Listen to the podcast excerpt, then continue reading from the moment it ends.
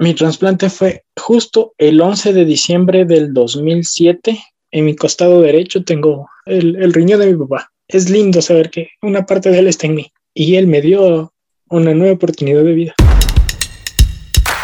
Esteban Quispe es un hombre de barro que posee en su interior un trasplante de amor. El hombre fue formado para la creatividad, para construir y elevar la vida de los que están a su alrededor. Siendo tan humanos, son una extraordinaria creación en las manos del alfarero. Hombre de barro, con John Varela.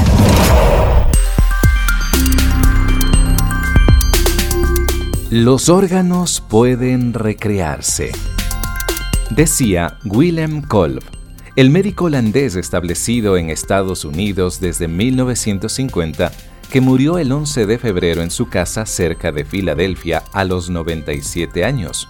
Era su máxima favorita, y a ese esfuerzo Willem Kolb dedicó su vida profesional con resultados imprescindibles.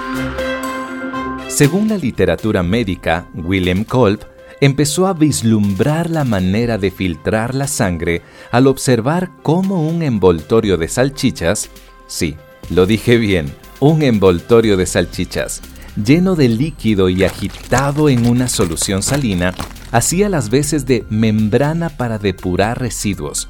La primitiva funda de salchichas no habría funcionado sin un adecuado flujo de sangre adicional, y los automóviles fueron su segunda e insólita ayuda. Aprovechando el diseño de la bomba de agua del modelo T de la estadounidense Ford, el médico creó un tambor rodante que mantenía la sangre en movimiento. En 1945 pudo ayudar con éxito a un primer enfermo renal. Kolb fue el inventor de la máquina de diálisis para limpiar el riñón, un aparato que ha salvado millones de vidas en las seis últimas décadas. Y hoy tengo a Esteban para contar su vivencia. Hola Esteban, qué gusto saludarte, ¿cómo estás? Gracias a Dios, estoy bien. Aquí me cogiste con las manos en las masas porque estaba haciendo pan de yuca. Pero todo bien, gracias a Dios. Este es tu emprendimiento, ¿no? Ese es mi emprendimiento, así es. Todos los viernes hago pancito de yuca y realmente eso lo aprendí gracias a, mi prima. Es una ayuda, es un poco emprendimiento hasta poder encontrar algo un poco más, eh, más fijo. ¿Y cómo podemos localizarte en redes? Estoy como Esteban QS en Facebook, Instagram estoy como Lobo Teban entonces, en redes sociales, en Facebook, Esteban QS. así es. Esteban, ya me abrió el apetito, me dio antojos de comer un buen pan de yuca. Pero, ¿qué tal si lo hacemos al final de nuestro diálogo? Esteban, con 24 años de edad, te diagnostican insuficiencia renal. ¿Qué cruza por tu mente cuando te indican esta noticia? Realmente eh, yo me fui hace unas semanas antes de eso a hacerme un examen porque estaba con...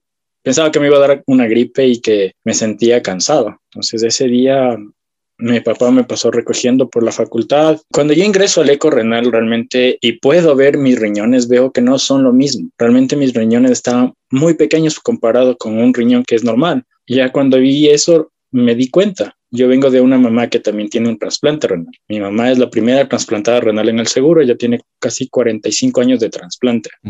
Dije, no puede ser, pero realmente cuando el primer doctor que me vio, no me acuerdo ni bien el nombre porque me, lo que sí me quedó grabado fue las palabras que él dijo. ¿Qué hace usted vivo? Eso es lo que me dijo. No sabía qué hacer. Me quedé callado, mi mamá se puso a llorar, mi papá realmente reaccionó de igual, solamente estábamos callados. Fue un día atípico, sin poder salir, no salí ese día. Mm, yo sí dije, ¿por qué a mí? No era una persona que, que andaba en malos pasos, ni, ni lo han dado. Y más bien yo siempre me dediqué a, mucho más al deporte. Le dije a Dios, ¿por qué me toca a mí? ¿Qué es lo que voy a hacer? Dime qué es lo, realmente lo que estoy haciendo de mal para que me toque lo mismo que pasó mi mamá y por algo que, que mi hermana pasó, porque mi hermana también falleció de pequeña. ¿Qué sueños o planes se alteraron para ti a partir de ese momento? Realmente muchos. Estaba casi pasando a un tercer semestre de negocios internacionales y tuve que dejarlo. Eh, tuve que dejar después de, la diálisis estábamos jugando tanto en un campeonato aquí en el Parque Sodiro, un campeonato en, en, la Liga de Cotocollao, donde siempre he jugado, y me tocó dejarlo eso, no podía jugar. ¿Tu vida social cambió? Bastante. Fue un cambio de, digo, de 180 grados de como que Dios te dice, a ver, ¿qué es lo que estabas haciendo y ahora qué es lo que no vas a hacer? El hecho de, no poder salir a, jugar, por ejemplo. Eh, sí les iba a ver un rato a mis amigos, pero yo tenía que salir con mascarilla. Es más, las primeras tres semanas de diálisis no salí. Primera semana de diálisis que estuve en diálisis, no fui a clases, no salí para nada. La segunda semana me fui a clases solamente porque ya estaba por terminar las clases. Muy duro poder estar en, clases porque yo cogía los, en las tardes las, las clases de 6 a, a, 10 de la noche teníamos ese horario y era muy pesado. El lunes tuvimos una cita con el doctor Gustavo Salvador. Le reconoció a mi mamá, le dijo, Lupita, ¿qué pasó? ¿Cómo está? Entonces ahí le contó a mi mamá entre lágrimas que me detectaron a mí también insuficiencia. Esa mañana el doctor me dijo, a ver Esteban, yo quiero que estés tranquilo, lastimosamente sí tienes esto, tienes insuficiencia renal crónica, y tenemos que ingresarte a diálisis de suma urgencia. Nunca me han hecho una operación en mi vida hasta ese entonces. Después, cuando en la tarde me dijo, tenemos que venir, hay que ponerte un catéter. El catéter estuvo aquí en esta parte, ¿En iba hasta acá. En la parte derecha, que está mi cuello, va la, la, vena, la arteria y a la arteria va directamente un catéter. El catéter tenía solo una salida, pero tenía una entrada y una salida acá arriba. Tenía que toparme y siempre estar tapado porque no sé qué te puede infectar. Si te infectan nuevamente, tienen que ponerte el catéter y es muy peligroso porque estás directamente casi a tu corazón. Hombre de barro, con John Varela. Esteban, ¿cómo fue tu primer día de hemodiálisis? Eh, de donde vi mucha gente, creo que estaban unas ocho camas, nueve camas, si no me equivoco, camillas, cada una con una máquina diferente. La licenciada que me vio en ese entonces de igual manera me dice, tranquilo, le vamos a, conectar, va a sentir un poco de mareo, un poco de ansiedad. Y sí, pues ese día realmente, después de que estar en diálisis, sentir cómo sale mi sangre, cómo ingresa nuevamente mi sangre, fue diferente. No me podía levantar de la, de la camilla de, primera, tuvo que ayudarme la, la licenciada, Después tuvo que ayudarme mi mamá, mi papá. Y cuando yo estaba por ir al, auto, realmente eh, tuve náuseas, vomité, me acosté en la parte de atrás del, carro y, no quería saber nada de nadie. Realmente no quería ver a nadie. Vine acá a la casa, me encerré en mi cuarto y no quería ver a nadie para poder entender también nosotros cómo es la rutina de una persona que tiene que realizarse diálisis. Eh, no sé cuántas horas son, no sé si tiene una preparación anticipada o qué deben hacer. Una persona con insuficiencia renal crónica realmente es complicado porque sabes que no puedes estar sin tu máquina conectado, que tienes que estar tres veces a la semana en diálisis, cuatro horas cada una, más o menos son 12 horas a la semana que te obligan a comer diferente. Primero, la sal, bajas totalmente la primera semana. Lo que fue para mí es comer sin sal. Y fue un cambio totalmente horrible porque bajé de peso en ese sentido porque no quería comerlo. Sin sal, no, no comí para nada. Yo me acuerdo que entré pesando a diálisis. A mi primera diálisis, 75 kilos, pero solo era masa muscular. Y cuando salí de mi última diálisis, salí pesando 55 kilos y ya estaba flaco. Sea, yo era un palito en ese entonces. Adaptarte a una nueva dieta de lo que no estabas acostumbrado es algo realmente difícil para, para las personas si no tienen un apoyo realmente. Yo tuve personas dentro de, de las diálisis, unas fallecieron, otras pudieron operarse, otros, la gran mayoría vivió, otros fallecieron dentro de, de la diálisis, otros dentro ya de, de un trasplante, pero y durante todo mi trayecto de, de hemodiálisis fue, fue cambiando de las primeras diálisis donde dije, no quiero saber nada de nada, si me tengo que morir, me muero.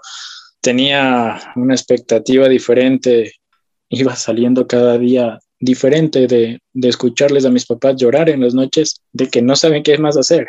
Porque si tú no quieres salir, no vas a salir dentro de, de la diálisis, porque la diálisis cuando te conectan a la máquina es como que dejas de funcionar la máquina está haciendo lo que tiene que hacer dentro de tu cuerpo, tus riñones no lo hacen. Entonces, estar conectado a una máquina durante cuatro horas, tres días a la semana es, es feo. Y me acuerdo que yo dije, a ver, si tú me pusiste esta prueba, Dios, solo te pido que me des la fortaleza para salir. Y si ti realmente no, no, no, no voy a poder salir y, tampoco quiero verles a mis padres mal. Entonces comencé yo también en las noches a pedirle a Dios que me dé esa fortaleza y salir, que me permita ir tranquilo, que me permita salir bien. Entonces cada, cada diálisis que hacía yo ya salía con más ánimo. ¿Cuánto tiempo duró la diálisis para ti? Gracias a Dios no fue mucho. Para mí la diálisis duró casi entre siete, ocho meses. Esteban, a, nivel mundial, una de las prácticas para prolongar la vida de las personas con insuficiencia renal es un trasplante. Sin embargo, un trasplante de órganos no es accesible para toda la población que los necesita. En tu caso, quien se ofreció a darte su riñón fue tu papá. ¿Qué viene a tu mente y de qué manera se estrecha la conexión con tu papá? Bueno, me acuerdo cuando el doctor nos, vio y dijo que lo primero es la diálisis y después se verá un trasplante. Me acuerdo que mi papá dijo, yo le voy a dar mi riñón. Fue lo primero que dijo. Y fue una conexión súper, súper hermosa, realmente súper fuerte, digo yo, porque es la manera a veces en que Dios te dice, hey, aquí estoy y voy a utilizar a tu papá para darte un riñón a ti. Y fue algo muy lindo saber que, que mi, en mi costado derecho tengo el, el, riñón de mi papá, que en ese momento es, es lindo saber que una parte de él está en mí. Por eso digo, mm, yo no he nacido una vez, yo nací tres veces, digo. La primera de mi mamá, la segunda a través de mi trasplante con mi papá y la, la mejor fue eh, nacer como un nuevo hijo, como un nuevo hijo de Dios. Creo que eso es lo, lo más bello. Entonces, pocas personas pueden decir que tienen ese regalo le dije, gracias, papá. Gracias porque puedo estar otra vez aquí y, cumplir cosas que quisiera, que lo amaba mucho, que es gracias por ser en ese momento también un, héroe para mí, porque pocos papás hacen eso. He visto casos que sus hijos tienen la oportunidad de darle un riñón a su papá y no lo hacen, o su papá a sus hijos y no lo hacen. Y él me dio una nueva oportunidad de vida. Y bueno, como te dije, la conexión con mi papá fue algo sumamente mucho más fuerte, más apegados a tanto a mi mamá como a mi papá, porque a los dos los amo por igual y ellos son, se merecen lo que yo pueda hacer por ellos, lo haré con todo gusto. Esteban, ¿en qué fecha ocurrió el trasplante? Mi trasplante fue justo el 11 de diciembre del 2007 a las nueve y media de la mañana. En ese momento, el seguro que yo tenía era a través de mi papá y yo pude hacerme la operación. El seguro solo cubría mi operación, pero la operación de mi papá no. Me acuerdo donde trabajaba mi papá, que era una compañía de televisión satelital. Ellos se juntaron y nos apoyaron. Hombre de Barro lo puedes escuchar en www.radiohcjb.org y por Spotify. Ahora, Esteban, 2007 tu papá te regala su riñón. ¿Cómo tu vida ha sido moldeada a través de esta experiencia de vida que tú has pasado? Es un cambio radical para, no para mí, sino para todas las personas que, tenemos un trasplante. El saber que puede hacer muchas cosas y el saber que no. Hubo problemas dentro de mi familia donde fue duro la separación de mis papás. Esa fue otra prueba durísima donde, lo digo lastimosamente, me alejé mucho de Dios fue un cambio en mis primeros años de trasplante donde estaba cerca de Dios y después que esa prueba nos cogió tan duro a mí y a mi mamá, entonces saber que mi mamá no me tiene, no tiene otra persona sino solo a mí, me cogió duro, complicada la situación, alejarme de Dios, pensé entre mí que era lo correcto. Antes de, que de esa prueba durísima eh, fue el de poder yo comenzar a vivir nuevamente, fue duro encontrar un trabajo, la gente no entiende lo que es eso de un trasplante renal, cómo tienes que cuidarte. Un trasplantado renal es, por lo general, tenemos un nivel de estrés diferente al de las demás personas. Entonces, trabajos que estén bajo mucha presión para nosotros es complicado. La gente en común no entiende lo que es eso y pasé por un empleo primero, después entré al otro donde es en el Banco del Austro donde me sentí súper bien. Realmente mi jefe, Dieguito Rosero, es, digo, fue un ángel que mandó también el Señor, donde él decía, a ver, Esteban, ¿qué día tienes que hacerte exámenes? ¿Qué día tienes cita médica? Entonces, tú tienes que dejar haciendo todo y te vas. No te preocupes. nosotros aquí resolvemos. Entonces era algo súper bueno. Entonces yo por lo general al principio me tocaba repetidamente cada, cada tres semanas, después cada cuatro, y te van cambiando dependiendo de cómo vayas evolucionando dentro de tu sistema. Yo estaba agradecido con Dios dentro, dentro, de, dentro de ya del Banco del Austro con, con Dieguito y cuando hicieron el campeonato dentro del Banco del Austro, el campeonato interno, y nuevamente pude jugar, dije gracias Dios. Nuevamente ya comencé a retomar mi vida normal. Ahí dejé de realmente de estudiar. Me puse a trabajar porque lo que más necesitaba era estar afiliado para que el seguro social me pueda ayudar con las medicinas, porque como te dije, son muy altos en costo.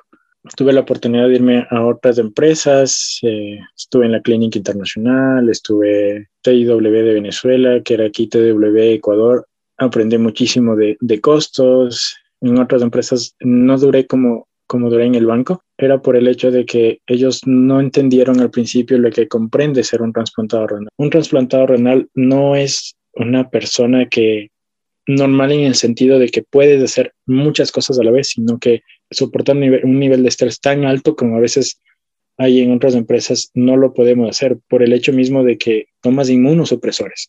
Esteban, ¿de qué manera nosotros quienes no hemos eh, vivido la experiencia que tú y muchas otras personas que pasan por una sala de diálisis o por un trasplante, qué podríamos hacer nosotros por aquellas personas? A ver, esa es una gran pregunta. Primero, el, el poder saber y entender un poquito de lo que es un trasplante, por lo menos conocer lo que es un trasplante, es algo que nos apoya muchísimo nosotros, pero sobre todo el hecho de que, de que cada persona sepa que, que un trasplantado renal es, es una persona que, que, es igual que tú, porque nosotros físicamente no, no, nos ven absolutamente nada, excepto si nos ven en los brazos, que las personas que están en diálisis o han pasado en diálisis mucho más tiempo, el brazo donde está la fístula se te puede hacer como olitas y, a, la vista es feo, pero tú sabes que esas olitas no fueron que están en tus venas, no fueron porque lo querías, sino fueron porque tuviste un proceso duro. Y como yo tengo mi brazo izquierdo un poco